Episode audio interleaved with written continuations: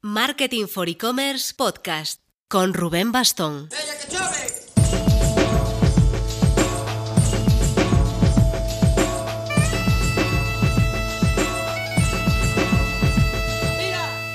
Hola marketers, os confieso que está empezando a cansarme un poco esto de tener por triplicado este estupendo webinar. Lo hago el miércoles, lo subo a YouTube y después al podcast. Lo entiendo, sé que cada uno tiene su público y que en estos tiempos se agradece, pero oye, entendedme también a mí, me aburro de mí mismo tantas veces. No sé, supongo que será el confinamiento que me tiene aborrecido. Ahora le echamos la culpa de todo al confinamiento, pero bueno, no descarto que la semana que viene reiniciemos el publicar entrevistas normales, más allá del monotema. Igual publicamos ambas, si nos da la vida. ¿Qué tal vosotros? Espero que me estéis escuchando desde cama, desde el sofá, desde la terracita, en casa, aborrecidos como yo, pero sanos.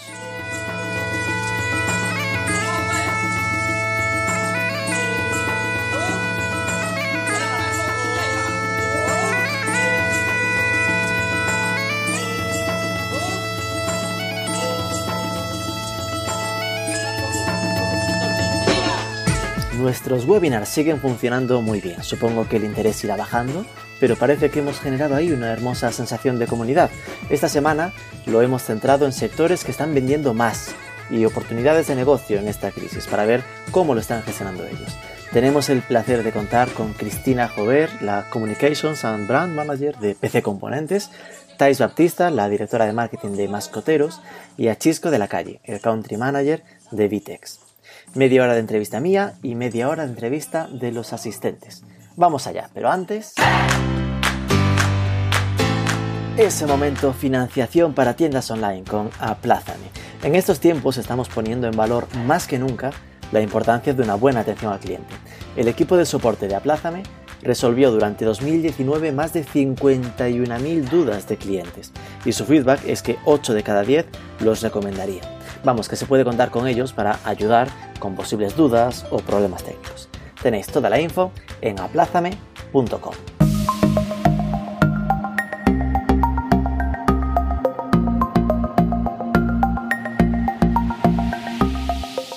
Muy buenos días, soy Rubén Bastón, director de Marketing for E-Commerce y este es el podcast, podcast, ¿ves? El vicio, el webinar que va a estar centrado en eh, marketing en tiempos de coronavirus, este telenovelón que nos hemos montado y que esta semana quisimos centrarlo después de tener un primer webinar centrado en, en general cómo estaba pasando todo esto. En la semana pasada lo hicimos más centrado en sectores afectados, donde tocamos temas de eh, turismo, moda y otros sectores como deporte al aire libre.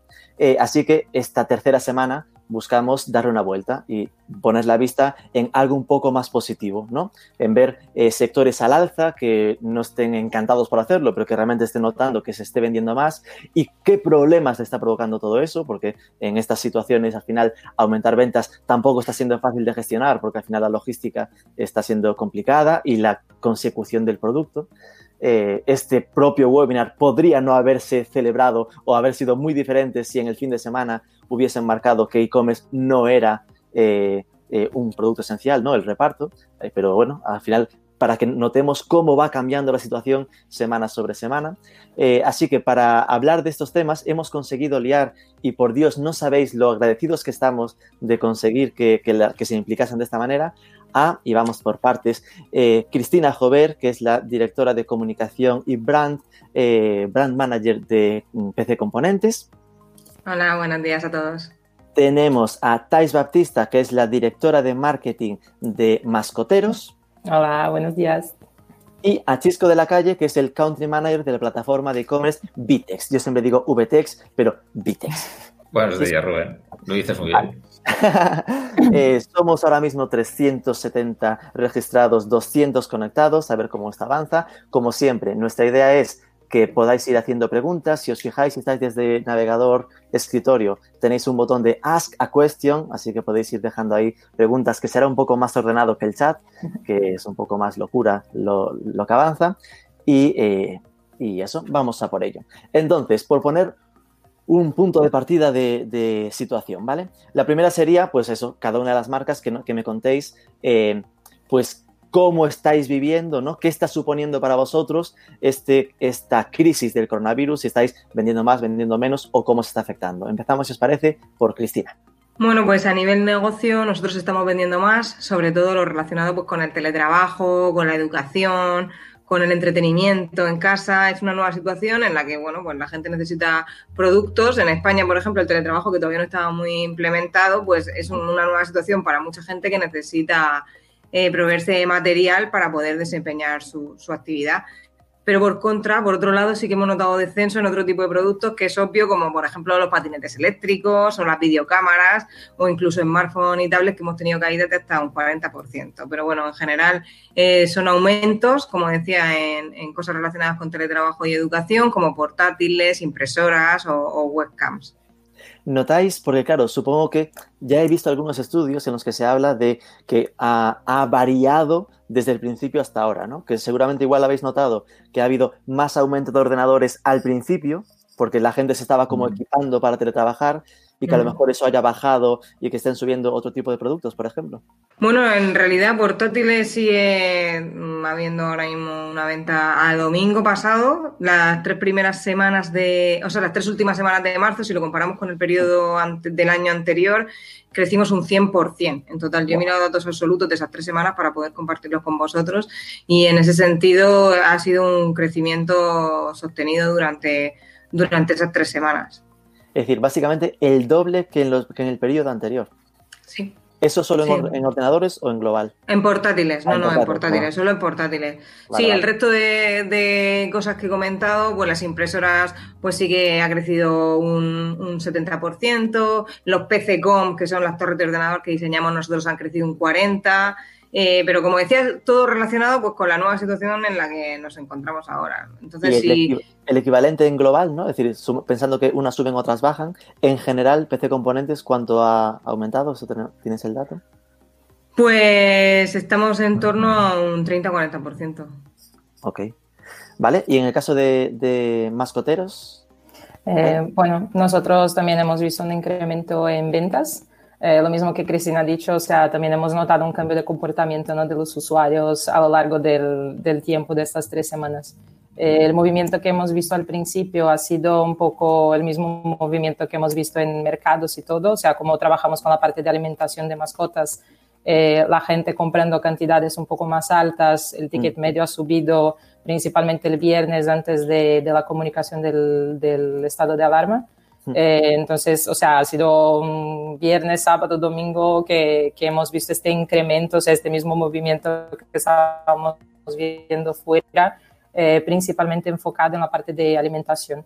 Después, lo que hemos visto a lo largo de las otras dos semanas, que además de la gente que, o sea, eran usuarios repetidores y que estaban eh, haciendo stock de, de, los productos, hemos visto un incremento de nuevos usuarios también en las otras dos semanas esto un poco por el movimiento ¿no? de, la, de, la, gente que estaba acostumbrada a comprar la parte de alimentación o otros ítems para mascotas fuera del e-commerce y ahora están trasladando para el, el, online. Lo que hemos visto, un incremento principalmente en alimentación en los primeros días y ahora lo que vemos es que hay categorías que incluso cinco veces más en ventas que están comprando también otros, otros tipos de productos. Eh, para nosotros dentro de Mascoteros también el, el, movimiento por la parte de los vendedores, porque nosotros al ser marketplace tenemos dos partes de clientes, ¿no? Como el cliente final de, de la compra y los clientes que son los vendedores que integran su, su, catálogo con nosotros. Entonces lo que hemos visto también que mucha gente que no estaba integrado en el online también aprovechando de este movimiento ya que no podían vender en el offline integrando sus productos con nosotros. Vale, vale. Entonces, ordenando ideas, eh, primero se notó que la gente antes de la alarma anticipó compras por si después no podía recibir el producto, ¿no? Eh, como comida por si acaso. Después empezó a notarse el gente que no compraba, pero compraba en tienda física y la tienda física cerró, así que se pasó al e-commerce. Y además generó otra derivada que era más vendedores para el marketplace. Exactamente madre mía. Es decir, en el fondo, en vuestro caso, a ver, queda feo decirlo, ¿no? Pero todo ha sido positivo, ¿no? Todo ha sido eh, aumento de ventas en el sentido, ¿cómo eh, tenéis más o menos el dato, ¿no? De aumento de, facturación, que un poco lo comentábamos con... Sí, sí, hemos llegado a casi tres veces más en ventas. Wow, 3X, ok. y al final, o sea, para nosotros también por la parte de, la digitalización del sector, ¿no? O sea, el sector de mascotas es muy poco digitalizado, principalmente en España, o sea, tenemos números que mm. como entre 4 o 5%, entonces también es el movimiento un poco de lo que estamos viendo de la gente trasladar esto al online. Tremendo. Ok, como primera me vale. Eh, Chisco, en vuestro caso, eh, claro, tú tienes la vertiente doble, ¿no? Como eh, plataforma, ¿no? De a vosotros cómo se está afectando, si los clientes están parando proyectos o si al contrario están empujándolos. Y después también ver un poco qué casos conoces tú dentro de, vuestra cartera, ¿no? Sea en España a nivel internacional, de proyectos que estén encontrando esa oportunidad, ¿no? Bueno, yo creo que lo primero que tendríamos que decir todos los que estamos hoy aquí es dar las gracias de que, bueno, nos ha tocado todo vivir la parte afortunada, ¿no? De, todo esto, ¿no? Eh, obviamente eh, de esto tendremos que salir todos juntos y, bien, ¿no? Yo soy de Mallorca y una Mallorca sin hoteles, con hoteles cerrados, pues, eh, ¿no? obviamente es, es, preocupante, ¿no? Pero bueno, siendo optimistas, esperemos que esto sea un, un reset para el mundo, que el mundo quizás lo necesitaba, ¿no? Y que de digamos, de lo que pueda salir de esto haya, también cosas buenas, ¿no? Yendo un poco más a tu pregunta, eh, nosotros nos hemos encontrado, obviamente tenemos clientes de todo tipo y yo creo que ha habido como dos fases, ¿no? La primera fase es eh, gestionar, los que tienen que gestionar, multiplicar su logística por cinco obviamente no hay logística en el mundo que esté preparada para eso. Y si estaba preparada para eso, estaba mal hecha porque no, no puedes tener preparado, era ineficiente si la tenías preparada para multiplicar por 5 por 10, ¿no?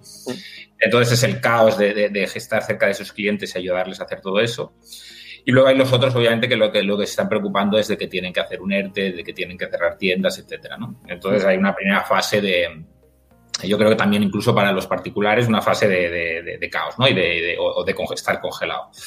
Y luego hay una segunda fase en la que yo creo que la gente quiere hacer en 15 días eh, lo que quizás no ha hecho en, muchos años, ¿no?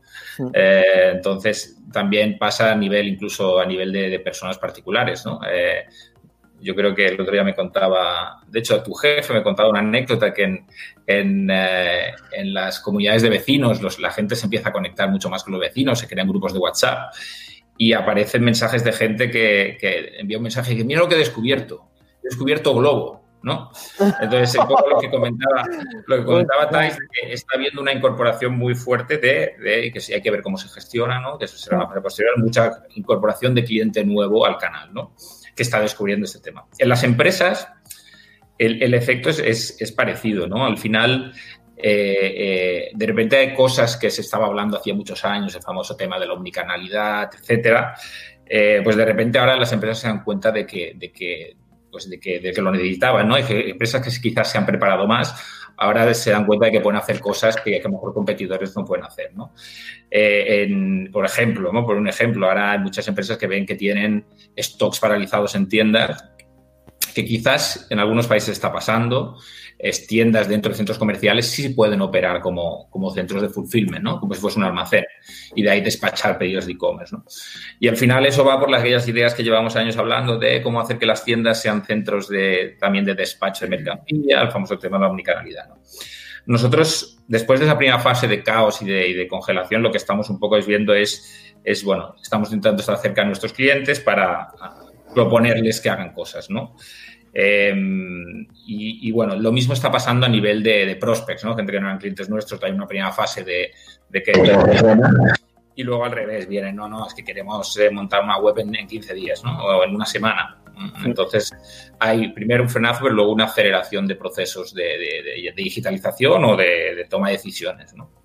Que yo supongo que esto será algo que estará pasando viendo perspectiva ¿no? de estas tres semanas que llevamos con estos webinars, al principio las agencias estaban eh, más tocadas o muy tocadas, ¿no? que muchos clientes de repente en esa reacción de pánico lo estaban parando todo y que seguramente esto que comentas sea como una segunda fase dentro de, dentro de esta asunción de la situación, ¿no? que es como cuando se dan cuenta de que eh, lo que realmente pueden aprovechar mejor es trabajarse su web, trabajar eh, la plataforma para estar lo mejor preparado posible para cuando esto pase. Los temas que vemos que están, que están, digamos, mm, de los que se está hablando más es Em, dejando aparte el tema de grocery, ¿no? El tema de grocery es eh, cómo consigo mantener eh, todo ese tráfico en la web, cómo consigo eh, crear nuevos almacenes, dejando los sectores, igual en mascoteros estará pasando algo parecido, ¿no? Creo que los aumentos de volumen que está teniendo PC Componentes quizás sean más asumibles, pero cuando tienes clientes que multiplican por tres o por cuatro, ahí, bueno, ahí la operativa está en llamas, con lo cual ahí son otros problemas, ¿no? Pero sí vemos clientes que, bueno, eso, el tema de omnicalidad, transformar las tiendas en puntos de envío, darle mucho peso a aquellos que han podido, que han montado un marketplace, eh, pues aprovechar la oportunidad para, mm, ellos tienen el tráfico, ¿no? Quizás hay otras empresas que no tienen el tráfico, pero tienen el producto, con lo cual conectar stocks de esas empresas que quizás no tienen ese tráfico para vender en su marketplace, ¿no? Se está empezando a hablar mucho de eso del social selling, que, suena un poco esotérico, ¿no? Pero que seguramente empresas que son pool players de moda lo entienden y seguramente empresas, nosotros tenemos algún caso de empresas que, ya habían implementado temas de social selling siendo, siendo empresas de moda, por ejemplo, con, tiendas físicas. Eh, ¿Cómo? Eh, creo que hay temas de social selling, cómo hacer que, las, en algunos clientes, en algunas geografías donde las, las personas comerciales en las tiendas tienen un código de vendedor que eso le permite dar al cliente que va online un descuento. ¿no? Y son gente que está muy activo en las redes, siendo una trabajadora de una tienda física, promoviendo la marca. ¿no? Entonces sí estamos viendo también gente que, intenta que sus, sus, fuerzas de ventas empiecen a implementar pues, todos esos conceptos de social selling. Eh, gente, empresas de B2B que ven que su equipo de venta está en casa y se plantean pues, eh, poner en marcha proyectos de, de acercar el online a los clientes, eh, usar el canal online para acercarse a los clientes, con lo cual está viendo mucha cosa, ¿no? Mm. Eh, todo muy rápido. Ahora necesita hacer todo muy rápido, que ese es un poco el reto para todos, ¿no? Eh, pensando en PC componentes y mascoteros, en vuestro caso, que habéis notado este aumento de ventas, ¿qué problemas os ha provocado? ¿no? Es decir, eh, ¿qué habéis tenido que afrontar para solucionar temas, supongo que de logística o incluso de si necesitabais reforzar equipos o cómo lo habéis afrontado? En caso de mascoteros, por ejemplo. Eh, para nosotros, o sea, al principio ha sido la primera semana con este volumen no esperado.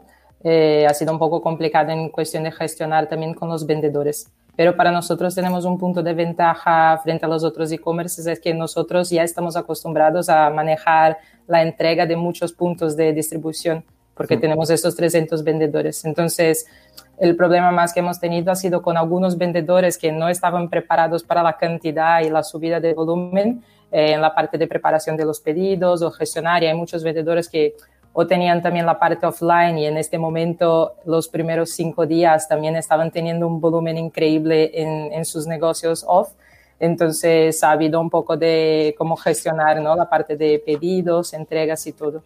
Después que ha normalizado un poco más a lo largo de las otras semanas porque mucha gente se está dedicando solo al online y entonces ya están un poco más acostumbrados. Entonces la parte de la entrega no ha sido exactamente un grande problema por, por justamente por eso, ¿no? Ya tenemos como 300 puntos diferentes de recogida de pedidos, pero ha sido más por un tema de, de la preparación y del volumen. Es decir, que para entendernos, habéis estado entregando a tiempo. Eh, bueno, más o menos por, la cuestión del, del, retraso en este preparo, ¿no? De hecho, una de las cosas que hemos querido hacer ha sido comunicar a los usuarios también para evitar problemas, porque también con la cantidad de subida de pedidos aumenta la incidencia eh, de, de, gente, ¿no? Contactando al servicio de atención al cliente. Entonces, la idea ha sido también comunicar a los usuarios por el tiempo de entrega, porque claro, con el pienso, como es un tema delicado, que a lo mejor la gente también siempre acaba dejando para el último momento y lo, tiene que, recibir. Entonces, desde nuestra parte también hemos querido ser eh, transparentes con el usuario. Eh, pero lo que vemos es que ha sido exactamente esto, o sea, los primeros días han sido muy, muy intensos, ahora ya se va normalizando un poco más con los, con los vendedores. Si no a tiempo, bastante cerquita entonces. ¿Y en el caso de PC Componentes, Cristina? Eh, bueno, yo antes puntualizando un segundo por, por, lo que comentaban Thais y Chisco, nosotros también, eh, verdad, lo del usuario nuevo, nosotros un 40% de personas de las que nos están comprando actualmente son nuevos. O sea, nunca habían comprado en PC componentes y seguramente sea su primera experiencia también de compra en, en online, ¿no? Eh, para, para remarcar un poco esa tendencia de gente que, que bueno, que ahora pues es la única forma que tiene de acceder a, productos que necesita. Y luego con respecto a lo que contabas, pues ha sido complicado porque claro, obviamente esto era algo que no estaba previsto, entonces hemos tenido que hacerlo todo muy rápido. Si nosotros para campañas grandes mm, tardamos en prepararnos eh, muchos meses, para esta no hemos tenido margen, pero bueno, se han puesto en marcha enseguida los mecanismos, se ha reforzado el almacén con un turno de noche que tenemos de, gente trabajando. Eh, la semana pasada registramos más de 50.000 pedidos de lunes a, domingo y entonces, claro, es un volumen enorme que se suma a toda la complejidad de la situación porque... Eh, eh, hemos, hemos puesto en marcha un paquete de medidas de seguridad en nuestros almacenes que incluyen la, desinfección por la noche de todas las instalaciones con productos piricidas, la distancia de seguridad entre los compañeros, eh, tienen que ir con mascarillas, con guantes. Entonces, todo eso eh, hace todo mucho más complejo también, porque no es ni siquiera tampoco la forma de trabajar habitual.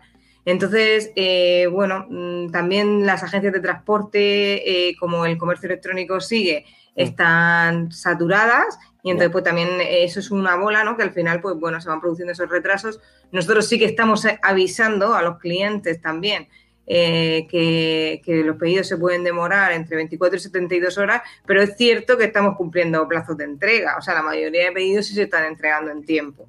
Pero bueno, yo creo que ahora mismo la gente también entiende que la situación en la que estamos, pues son la gente es comprensiva, ¿no? Si se retrasa, pues saben que, que obviamente es que hay cosas que nosotros, pues no podemos controlar. Lo que está en nuestra mano lo, hacemos, pero hay otras cosas que es muy complicado de, controlar.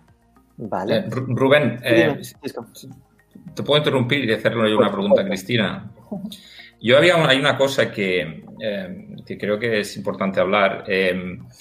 Ha pasado un mes ya de eso, pero parece que sea una eternidad. Pero al principio lo que nos preocupaba o le preocupaba a muchas empresas era todo el tema de, de que China estaba eh, entre el año nuevo chino y todo este problema estaba cerrando las fábricas, ¿no? Y de que, el, digamos, el supply chain, la cadena de suministros del mundo estaba cerca de, cerrarse, ¿no? sí. Em, en, ¿cómo, ¿Cómo llegasteis a esa situación a nivel de... ¿Llegasteis a estar preocupados por el tema del suministro, los stocks? ¿Se ha, se ha, resuelto ya la situación y no hay problema en, en suministro de nada? ¿Cómo está ese tema? A ver, en un primer momento pues sí que había dudas, ¿no? De cómo se iba, de lo que iba a pasar y teníamos previsiones pues que eh, como nosotros hacemos todos los pedidos a unas 12-16 semanas y muchos vienen en, barco, entonces el stock lo teníamos cubierto. Lo que teníamos dudas era si para mayo o junio podrían faltar algunos productos, pero eh, no porque, bueno, China pues ya sabemos todos cómo son, es la, la fábrica del mundo, es un, ellos tienen una capacidad para volver todo otra vez a la normalidad, que es enorme. Y luego, aparte, también sucede que en muchos canales, como en los canales físicos, no se están, eh, no se está pudiendo vender, los propios proveedores están llevando material al canal online, con lo cual nos están llevando stock eh, con el que nosotros, bueno, pues podemos podemos eh, ajustarnos a la, a la, demanda actual. Entonces, no sabemos si puede haber algún problema luego de, cara a verano, pero en principio todo apunta a que el impacto va a ser mínimo. Eh, la última, antes de, ponernos con las preguntas de los usuarios, última ronda, es preguntaros algo más específicamente centrado en marketing. Eh, ¿qué, habéis hecho? ¿Cómo habéis reaccionado a nivel marketing? Empiezo por PC Componentes porque me consta eh, que habéis hecho dos, tres cosas a mi punto de vista, brillantes, ¿no? En plan de cómo, cómo lo afrontasteis este punto. Bueno, pues antes de que se declare, bueno, muchas gracias por tus palabras. Antes de que se declarara el estado de alarma, ya veíamos como, bueno, ya estaba recomendando el gobierno que la gente empezara a teletrabajar y, y tal, y nosotros, bueno, al ver esta situación, lo primero que haces como empresa que intenta ser responsable con, la sociedad es estar en los momentos en los que en los que se te puede necesitar, ¿no? Y más en un momento como este. Entonces, lo primero que hicimos fue un ejercicio de ver qué es lo que nosotros podíamos aportar y qué podíamos hacer para que fuera útil para todo el mundo. Y nosotros ya teníamos un sistema de asistencia remota para solucionar problemas que se pudieran dar en los PCs y lo primero que decidimos fue el prestarlo de forma gratuita en principio limitado a la gente que tenía que teletrabajar y al mes de marzo, pero luego lo ampliamos a mientras dure el estado de alarma y también a estudiantes que también tienen que estar estudiando en casa. Eh, bueno, esto ha tenido una, acogida bastante grande. La verdad es que los compañeros que lo llevan están súper implicados y, y están solucionando un montón de problemas, tipo pues hay gente que no le funciona la webcam, no le funciona el audio del ordenador, eh, calentamientos y, bueno, en fin, una serie de situaciones en las que los ciudadanos normales de a pie, que no somos expertos, pues nos cuesta salir de ellas, ¿no? Y los compañeros pues se meten de forma remota al ordenador y consiguen solucionarlo. Luego también a petición del Servicio Murciano de Salud eh, nos contactaron para comprar 500 eh, teléfonos para, para médicos eh, que o estaban en cuarentena o para no saturar los centros de salud poder hacer seguimiento de sus pacientes por vía telefónica y decidimos donárselos, esos, esos 500 móviles que ellos nos pidieron. Y luego lo último, que pudimos hacer la entrega el lunes de la, de la primera parte de una donación de 600 kilos de filamento para poder imprimir en impresoras 3D equipos de protección de la comunidad Makers, que se ha formado de forma espontánea en toda España. Bueno, pues nosotros el lunes le entregamos 300 kilos y nos tienen que llegar otros 300, pero la verdad es que es complicado conseguir el material porque hay escasez y de momento es lo que hemos podido conseguir, pero vamos a seguir buscando para, para conseguir. Luego tenemos en marcha otras cosas que de momento están en la cabeza, pero seguro que las vamos a materializar en breve y con las que, bueno, pues esperamos aportar nuestro granito de arena y poder ayudar en estos momentos en los que, como decía, es cuando realmente la empresa tiene que dar la cara, estar al lado de la gente y esa promesa y esa, eh, eh, esa propuesta de valor que, tanto repetimos a lo largo del año, pues eh, que se materialice y demostrar que, lo que decimos es verdad que bueno, es que realmente es, eh, entronca mucho en lo que comentábamos en, estos webinars anteriores, ¿no? El, lo importante que es buscar cómo cada marca puede aportar a las necesidades de sus, de sus usuarios, ¿no? Y en concreto la primera, ¿no? Lo rápidos y lo ágiles que fuisteis en implementar ese servicio de ayuda cuando la gente estaba empezando a teletrabajar, ¿no? Que fue muy mm. eh, time to market eh, y eso es muy difícil hacerlo en el tamaño de empresa que ya tenéis, ¿no? que me parece que tiene mucho mérito. Eh, sé que esto es complicado igualarlo, eh, pero os pregunto, eh, en el caso de mascoteros, si no es este tipo de, campañas, pues cómo estáis enfocando también la, la, comunicación, ¿no? O si habéis parado campañas o las habéis mantenido, o cómo estáis enfocando esa parte.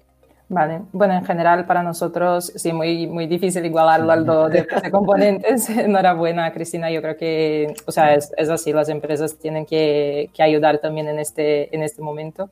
Eh, para nosotros, por ahora, estamos bastante enfocados en todo lo que es la parte de comunicación con el usuario, la parte de transparencia, la parte de auxiliar e informar también. Eh, hemos tenido un momento de, de, pánico entre los dueños de las mascotas que pensaban que se podían contaminar o que podían contaminar a la gente. Ha habido un poco de campaña en redes sociales también ¿no? con el tema contra el abandono animal en este, en este momento complicado. Em, para nosotros lo que estamos intentando enfocar es toda la parte de transparencia de comunicación con el usuario.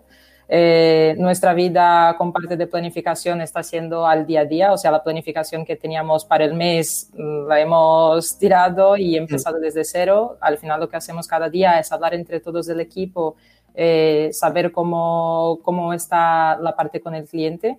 Eh, o sea, para nosotros el termómetro está siendo directamente el servicio de atención al cliente. Y de hecho dejo un momentito, si, si me permites, que no sé si el equipo de, de SAC está ahí escuchando también, pero es que tenemos un equipo de, de SAC brutal y quería dejar también mi, mi parte, o sea, por el buen trabajo que, que están haciendo.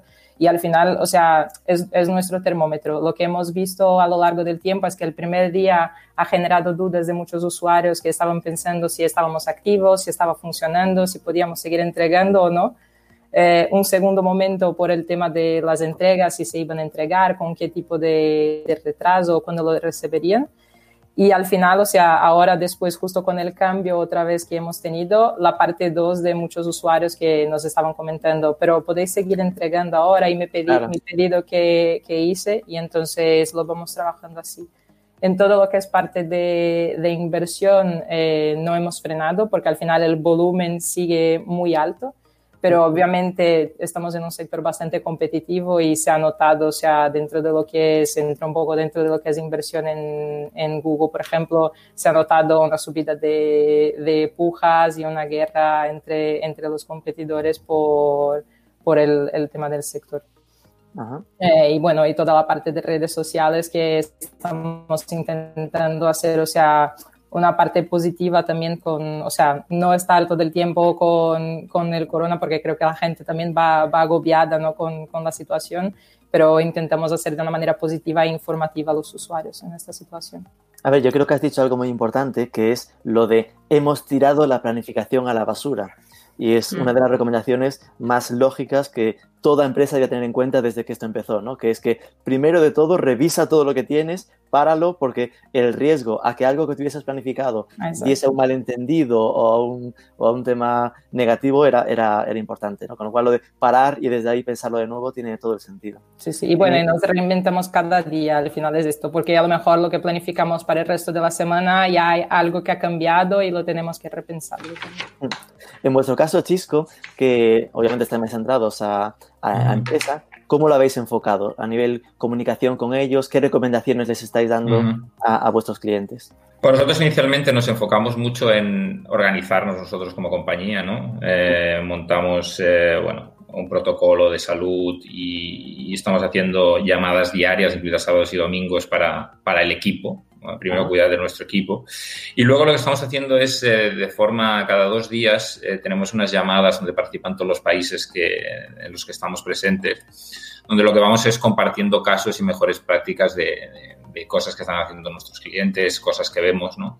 Eh, al final pensamos que nuestra función más importante es ¿no? ayudar a los que pueden ayudar. ¿no? Tenemos muchos clientes del sector supermercados. Eh, en algunos países nos han llamado desde el gobierno directamente para, en Colombia, por ejemplo, la principal cadena de farmacias del país, la que es la, mitad del, del, país en cuanto a farmacias, no tenía una operación online, pues se le tuvo que montar en dos semanas, ¿no? Entonces sí estamos muy enfocados en estar, estar cerca de nuestros clientes y, entender eh, dónde es más importante enfocar nuestros recursos, ¿no? Eh, obviamente en España, pues eh, los clientes que tenemos de grocery, pues ahí es donde estamos poniendo todo, todo el peso y estamos consiguiendo que realmente están haciendo un muy buen trabajo y escandando su volumen muy, muy rápidamente. Y, y, al final que pensamos que hay mucho que aprender en, en, en intentar intercambiar información de un país a otro. Al final, pues desgraciadamente en España y en Italia estamos adelante de muchos otros países, ¿no?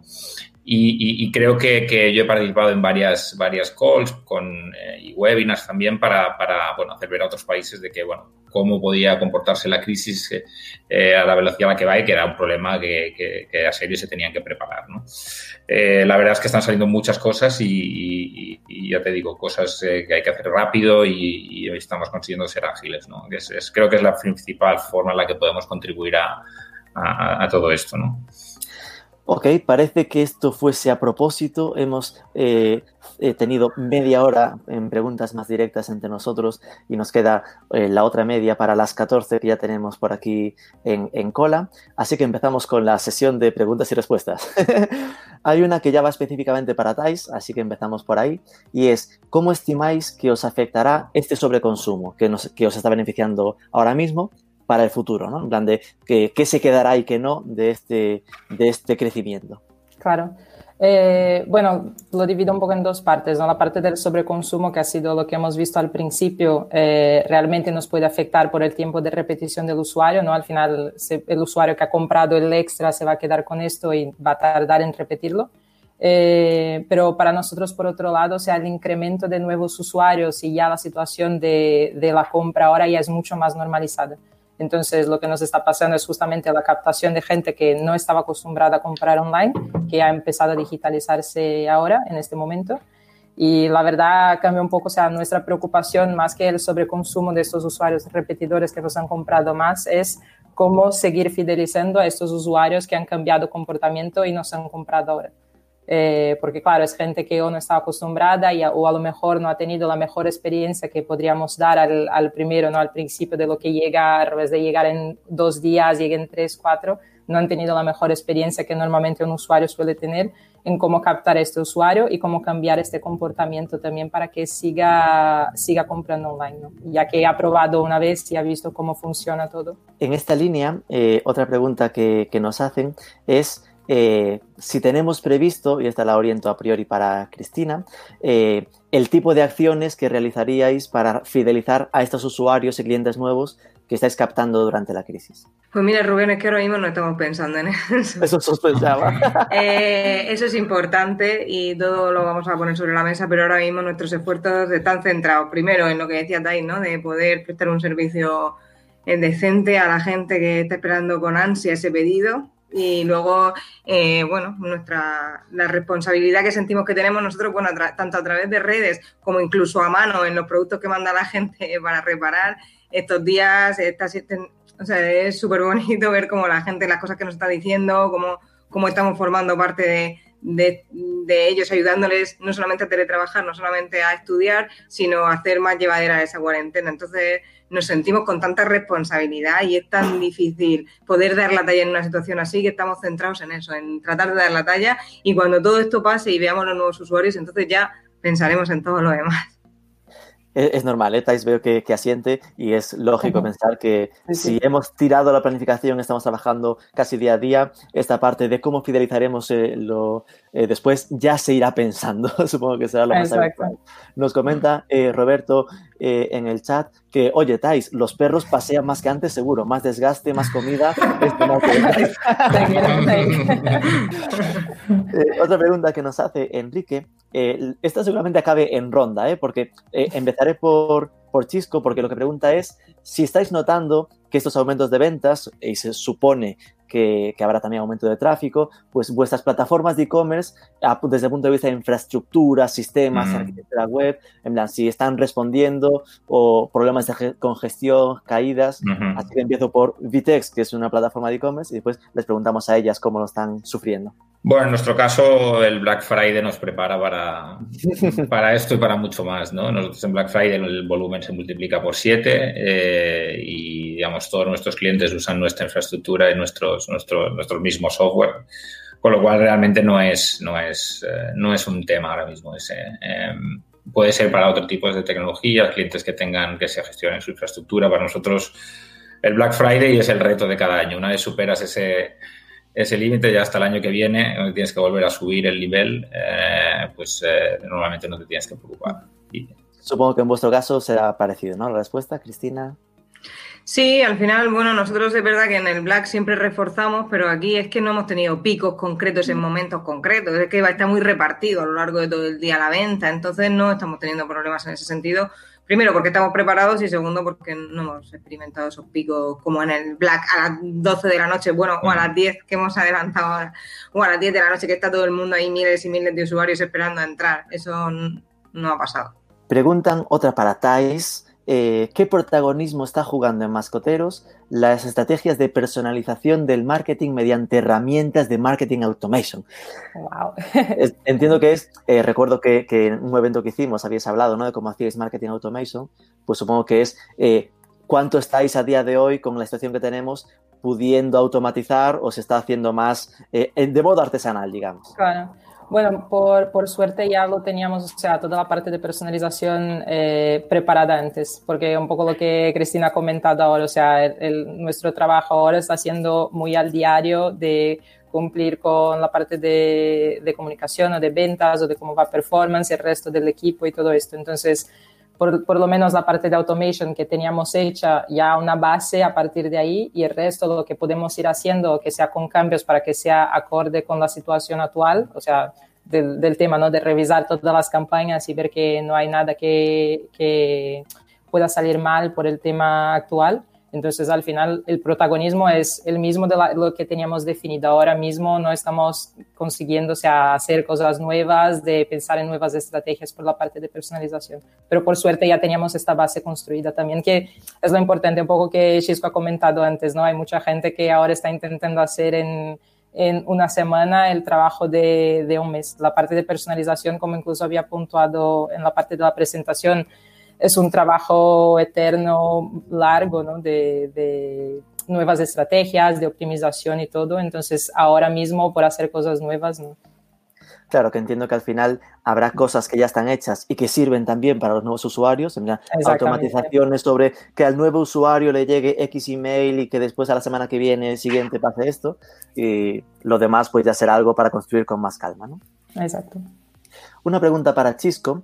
Eh, pregunta Roberto, ¿en qué medida están invirtiendo las compañías con las que trabajáis en digitalizarse y dar este salto a vender online? Y cuál es el rendimiento que les está dando. Pregunta hasta un ratio, será más complicado, pero bueno, va en la línea que comentabas que estaba haciendo, pero pide más detalles, ¿no? De cuánto están apostando, si puedes decirnos algo más. Es un poco lo que he comentado al principio, ¿no? Em, las, las, empresas que tienen picos fuertes eh, están intentando mantenerse a flote.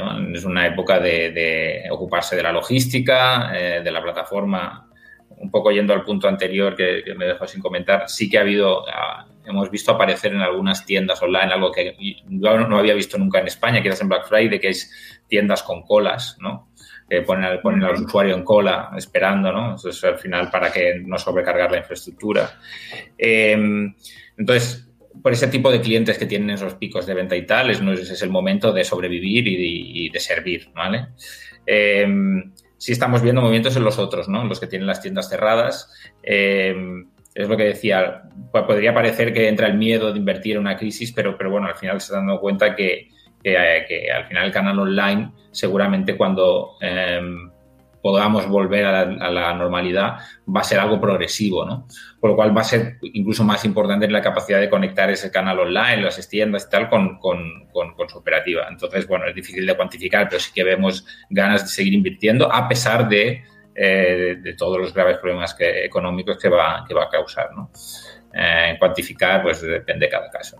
Me sorprende mucho lo de tiendas con cola, hablando de online, es decir, que los ponen mm. como cuando hay eh, mm. para comprar entradas, que te dicen, eh, tienes que esperar tres minutos para mm. poder. Y eso es por, por un por, porque no soporta la infraestructura. Bueno, es para, sí, el cliente no entra realmente a consumir eh, recursos de la plataforma, se pone en cola y a medida que el número de usuarios simultáneos que puede soportar la plataforma, entonces se le deja entrar. Ok. Eh, esta es una que es un poco difícil, eh, pero la, suelto, es el momento de afrontarla. Eh, una que habla de que en redes sociales hace la mítica de no soy yo, pero hay gente que critica las empresas que siguen vendiendo, ¿no? En plan, o que siguen haciendo campañas y empujando a la venta. Por aquello de si pensamos si el, que el e-commerce, por los repartos, va en contra de la recomendación de distanciamiento físico, ¿no? Como, como si habéis tenido esa conversación a nivel ético, ¿no? De si deberíamos parar de vender para que esto se reduzca o, cómo va. Sí, bueno, a ver, nosotros lo que hemos hecho desde el principio ha sido prácticamente parar todo eso, lo que decía Thais antes, ¿no? El tirar toda la basura, todas las campañas previstas y enfocarlo todo a ser de utilidad.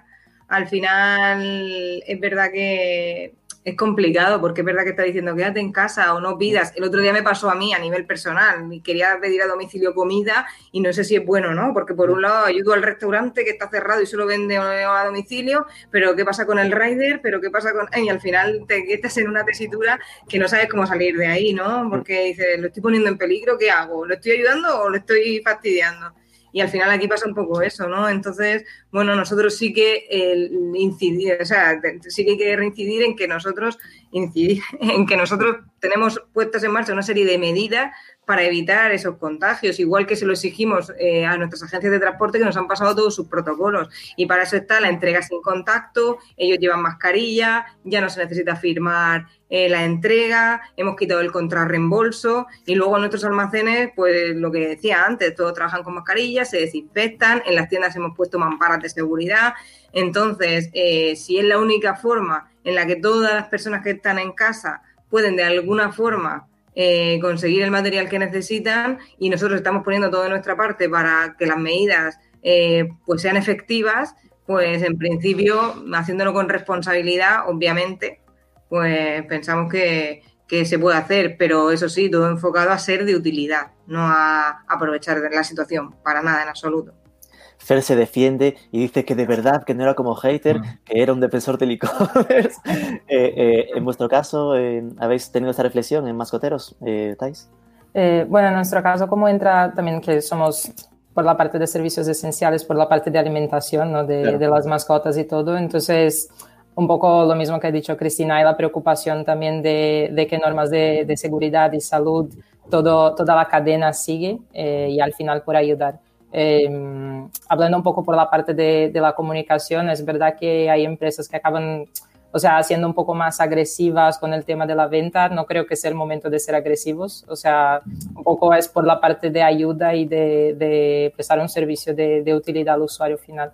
Entonces, sí que hemos visto un poco de, comentarios también en redes sociales, ¿no? En general y todo, y todo lo que estamos intentando hacer a nivel de comunicación es eh, dejarlo de una manera más, no, no, no, tan agresiva, o sea, al final estar como soporte, que sea por la parte de comunicación. Por ejemplo, hemos tenido a mucha gente que nos llama o entra en contacto con atención al cliente, que es la primera vez que compran online, o sea, gente mayor que no, no lo sabe cómo hacer, entonces también hacemos la comunicación enfocada intentando ayudar a esta gente, ¿sabes?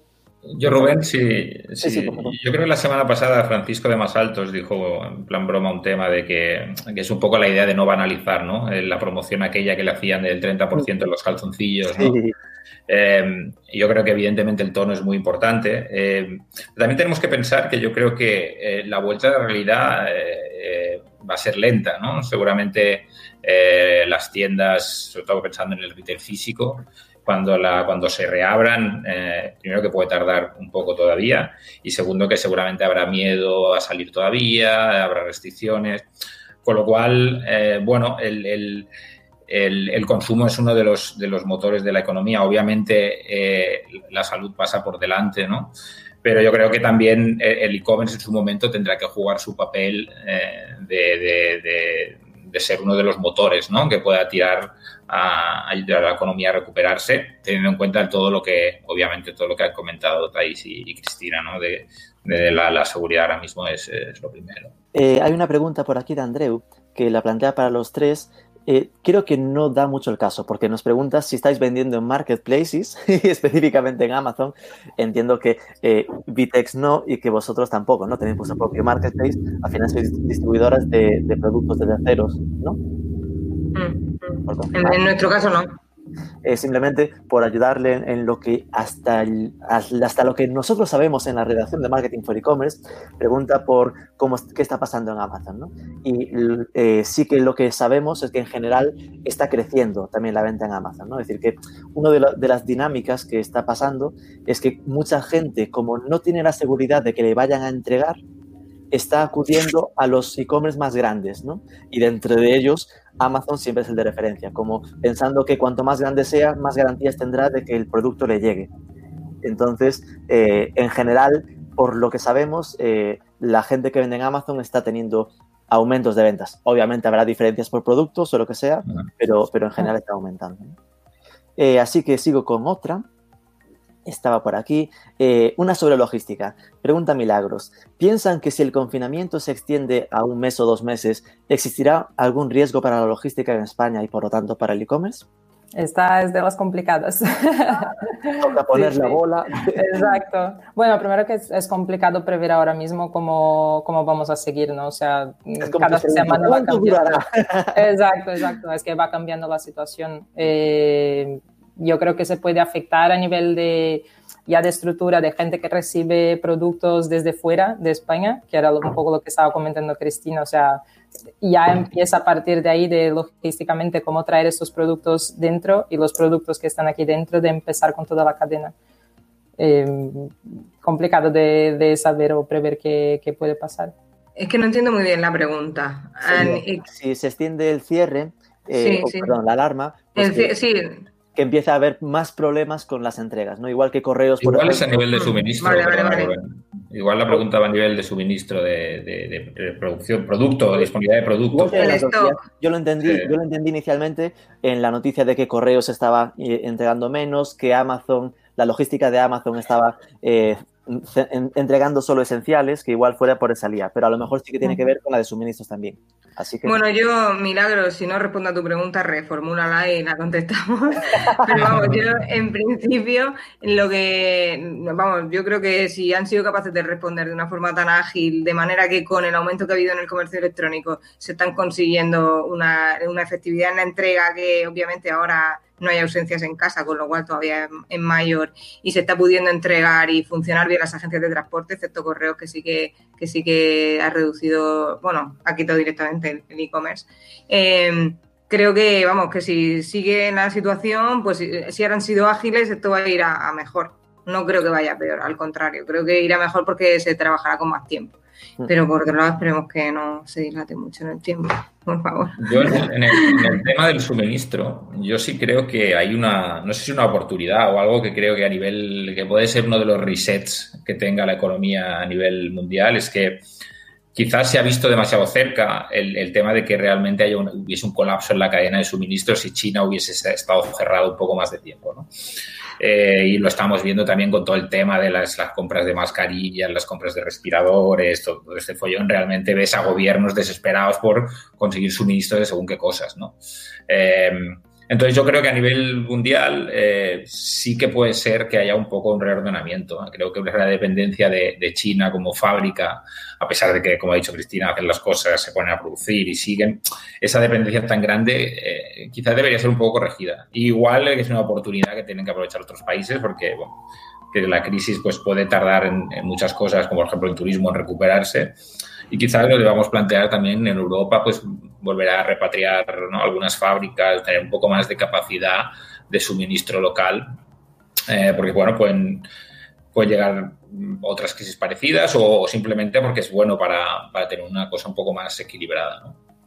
Mm, te pones en modo reflexivo y me la pones a huevo para la que me guardaba ahí tirando hacia el final, que es la pregunta más votada hasta ahora en, la sección, que es la de Álvaro, y, pregunta, ¿qué cambios de comportamiento? en él le orientaba hacia consumidor, obviamente tú le orientas más a, un tema más de funcionamiento de empresa, ¿no? Y creo que tiene todo el sentido esto que se habla desde hace años de el eh, las empresas con valores, ¿no? De que se trabaje lo de valor ecológico, valor de hecho en España y hecho en Europa, todo este tipo de historias, que puede que con esto tenga un refuerzo y que se empuje un poco más, ¿no? Pero aquí lo pregunta más orientado a qué cambios de comportamiento del consumidor que estáis viendo con, el coronavirus eh, creéis que se quedarán con nosotros a largo plazo.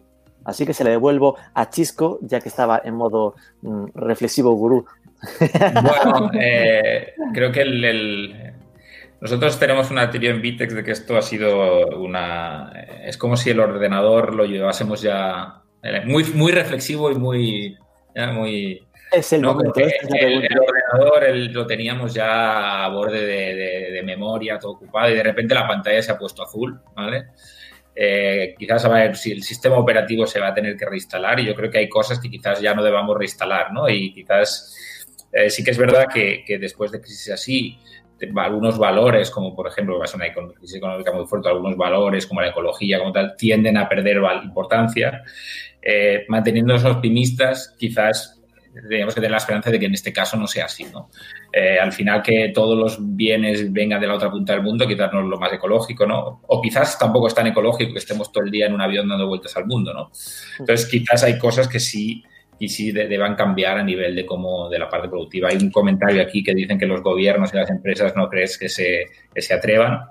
Pues bueno, eso es la, esa es la, uno de las, de las riesgos, ¿no? Que no cambiemos nada, ¿no? Em, yo creo que eso sí debería recambiar, repensarse, el tema de China como centro mundial de producción. Eh, yo creo que hay temas que ya han llegado para quedarse. Muchas empresas han descubierto el teletrabajo y se han dado cuenta de que a lo mejor no necesitan tantas oficinas. Otras se han dado cuenta que, a nivel retail las tiendas tienen que cambiar en función de lo que hacen. No solo pueden ser un sitio para vender, también tiene que ser un centro de servicio, eh, centros para, pues, despachar mercancía, etcétera. Y todo eso que se ha hablado tanto, que hemos comentado antes brevemente, todo el tema del de que remoto online no quiere decir que no sea humano, ¿no? Cómo conseguir digitalizar esas experiencias online en España, que todavía lo hemos visto poco porque está todo muy desbordado, pero en los próximos meses seguramente vamos a tener que dar servicio a personas mayores por teléfono, por, por WhatsApp, ¿no? Eh, intentar realmente humanizar eh, todos los procesos de, de, compra online o de interacciones online que tengan un toque más, más humano, ¿no? Yo creo que son cosas que se van a quedar. Aparte de una gran masa de clientes que han probado el canal online por primera vez y hay que ver cómo, si se quedan o, abandonan, ¿no? Y vuelven a, lo anterior, que yo creo que muchos quedarán. Eh, sin, duda, creo que esa parte, ¿no? De toda esa gente que decíamos que hablaba Thais, que, nunca habían comprado eh, comida eh, online y que se han lanzado, habrá que ver si esto, si esto se queda, ¿no? No sé qué, si vuestra previsión es conseguir fidelizarlos o que al final sea algo esporádico pero después vuelvan a su, tienda local. Claro, nosotros vemos como en nuestro sector que la gente no, no, es muy fidelizada a tiendas, ¿no? Al final se lo van planteando o donde lo venden más barato, donde se entrega más rápido y por ahí va. Pero a lo mejor con esto del comprar online, de ser más cómodo y todo, a lo mejor conseguimos cambiar un poco el, el comportamiento, ¿no? Pero creo que todo depende también de cómo lo llevamos esto de trabajar a esta gente que hemos, que hemos captado pero también entender que a futuro, que es una de las partes que no sabemos exactamente cómo va a ser, si después que la vida vuelve a la normalidad, si es que podemos decir, así, porque no creo que volverá a la normalidad exactamente como, como la teníamos antes de, todo esto, eh, por la parte del costumbre, ¿no? De, de, están acostumbrados siempre a comprar en offline y una vez lo han comprado en, en online. Entonces, entender también cómo será el comportamiento de esta gente. Cristina, ¿tú cómo lo ves esto? Pues yo, como ellos, comparto que esto va a ser un antes y un después, totalmente. Y la verdad es que tengo nada que añadir a lo que ha dicho Chisco y lo que ha dicho Dai, porque, vamos, es que es lo que pienso. no tengo nada más que añadir. Pues te, quedas en escena porque te pregunto, porque vinculado a la parte de logística, eh, ¿cómo aseguramos la entrega séptica? Eh, porque claro, ¿cómo nos dan las empresas de logística el ok al no estar firmando el cliente? ¿no? Esta parte, ¿cómo se está resolviendo, sabes?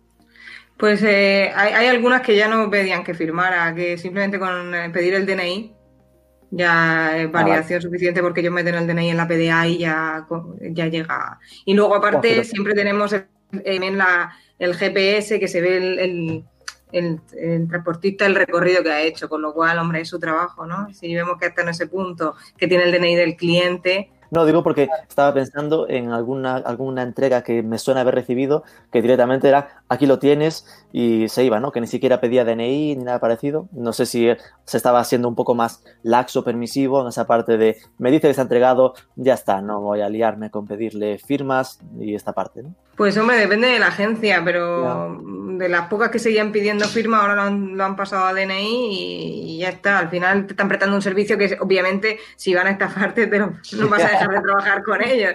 Entonces también es una relación de confianza con los proveedores, ¿no? Es que con todos tus proveedores te puede pasar, todos los proveedores de servicio. Al final es confianza también.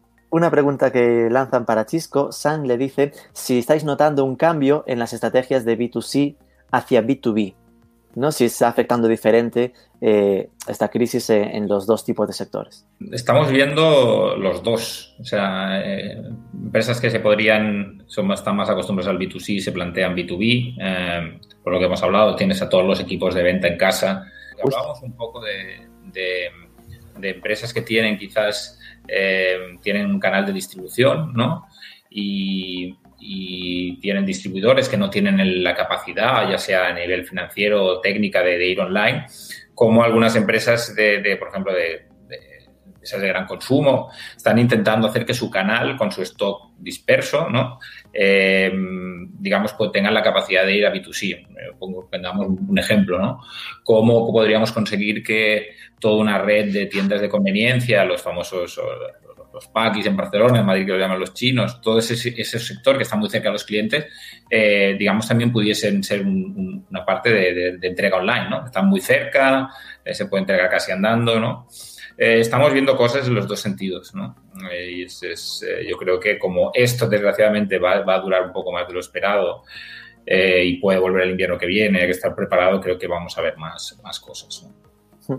Ok, estoy viendo que hay por aquí una pregunta de Fernando que nos lanza una crítica a Marketing for E-Commerce del estudio que publicamos hace unos días de Guillem Sanz, que hablaba de aumentos en algunos sectores y bajadas en otros, y que se está contradiciendo con lo que está, por ejemplo, comentando Thais, ¿no? Y nos pregunta, ¿cómo ha sido ese estudio? Y obviamente los estudios, todos tienen su metodología, en este caso, si no recuerdo mal, era un estudio hecho a 100 e-commerce son 100 e-commerce. Eh, podría pasar que de los 100 e-commerce casualmente eh, nunca sean del todo fiables los datos y no sabemos exactamente cuáles eran. Al final, en nuestro caso, lo que intentamos hacer es recoger la fuente, ser estrictos en, saber realmente esto que estábamos comentando, el cómo se ha calculado y, y publicar información avisando de, cómo se ha llegado a esa información. ¿no? Lo que estamos intentando en ese artículo es además agrupar los estudios que van llegando, que eh, este miércoles, por ejemplo, se va a lanzar el de Flat 101, que también será de ese estilo, tendrá seguramente más datos de más e-commerce, pero con la metodología parecida. y habrá que ir viendo pues cómo se consolidan los datos, ¿no? Simplemente intentamos eh, dar la máxima información que podemos. Claro, y creo que depende de cuándo se ha hecho el estudio también, ¿no? O sea, en, en, qué momento, la primera semana, la segunda, la tercera, o sea, el comportamiento también va cambiando. Claro. Pregunta Joel, eh, una pregunta eh, sobre si estáis creando easy workflows, en plan, eh, flujos eh, fáciles que nos permitan atacar rápido y eficientemente a los segmentos usuario COVID-19. Entiendo que se refiere a a estos usuarios nuevos que llegan con la crisis y lo estáis como etiquetando diferente para trabajar con ellos de una forma concreta. Es Joel de Cape Home. Eh, que Eh, bueno, no diferente por, por, el momento, ¿no? pero por ser nuevos usuarios seguramente lo trataremos un poco diferente a futuro, también por lo que he comentado antes, ¿no? si son usuarios que habitualmente compraban en el offline, a lo mejor de una manera diferente tratar a estos usuarios a nivel de, de comunicación más a futuro. Pero ahí otra vez lo que Cristina también ya, ya lo ha dicho, ahora mismo estamos mucho más enfocados en, el tema del, del día a día y, entender cómo funciona toda la parte de operación y todo esto antes de empezar a meternos con, con esta parte. Para nosotros principalmente, si, si, lo miramos por el flujo de repetición de los usuarios, entonces ya sabemos que alrededor de un mes, un mes y medio va a ser donde vamos a volver a, hablar con esta gente. Preguntan para Chisco, eh, ¿cómo solventáis esos nuevos e-commerce que se lanzan la parte del pago? Si también tenéis partners de pasarelas de pago. Eh, sí, nosotros eh, las plataformas ya las tenemos integradas, con lo cual es simplemente configurar los, las credenciales y debe ser la parte más fácil. Vale, pues mira, estamos llegando a, la, a la, hora, que era un poco nuestra previsión de, duración, y más o menos las hemos eh, respondido todas. Así que quería, antes de finalizar, dejaros una, una, pregunta más de minuto de oro, ¿no? De cómo, cómo finalizar este, este webinar pues con una recomendación, un poco el a la gente que nos está viendo y que puedan estar eh, más o menos mejorando los resultados y seguramente muchos no mejorándolos y buscando el cómo lo habéis hecho para que todo vaya bien, pues qué recomendaciones daríais para afrontar esta situación eh, lo mejor posible. Empezamos, si os parece, con Thais. Bueno, primero de todo, me ha gustado mucho lo que ha dicho Chisco al principio por la parte del equipo, ¿no? Yo creo que es importante también preocuparse con el lado humano. Al final, estamos todos confinados eh, y al final tenemos que preocuparnos también con el equipo, cómo están, cómo están gestionando las cosas y todo.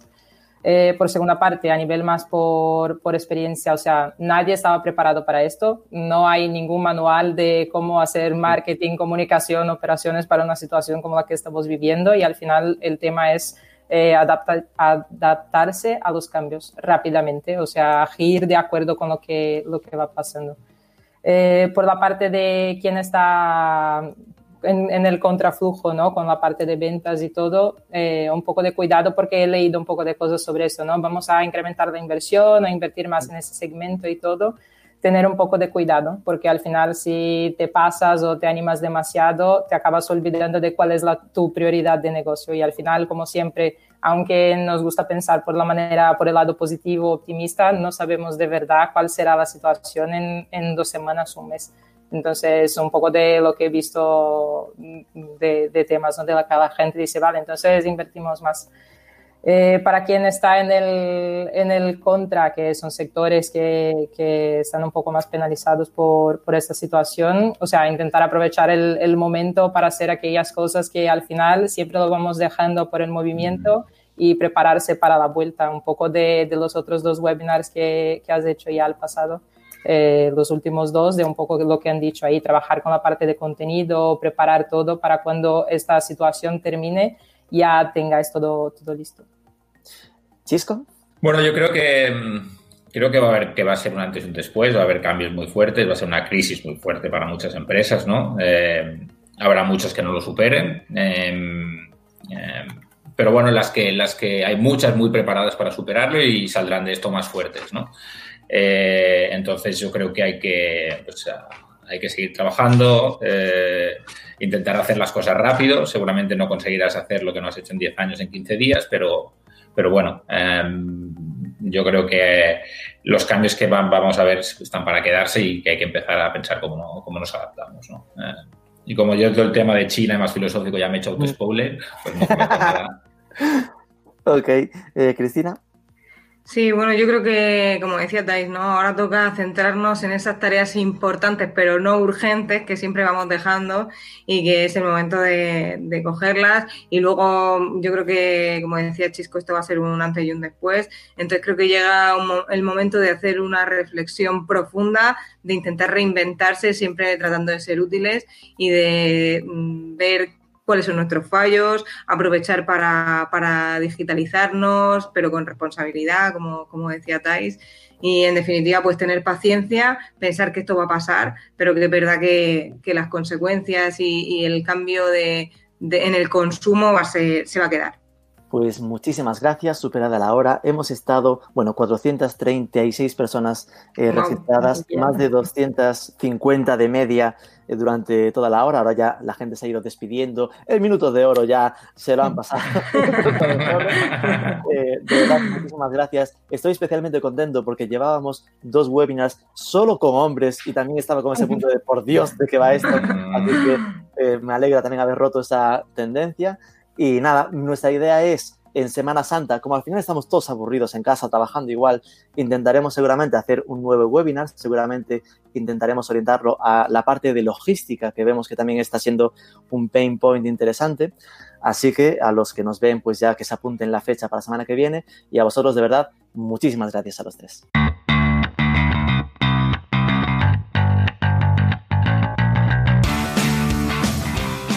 Pues ya lo decíamos, el webinar de este miércoles, por si os animáis a seguirlo en directo, contamos con centrarlo en cómo se está enfrentando el gran reto logístico que está suponiendo este aumento de ventas en general a través de Internet.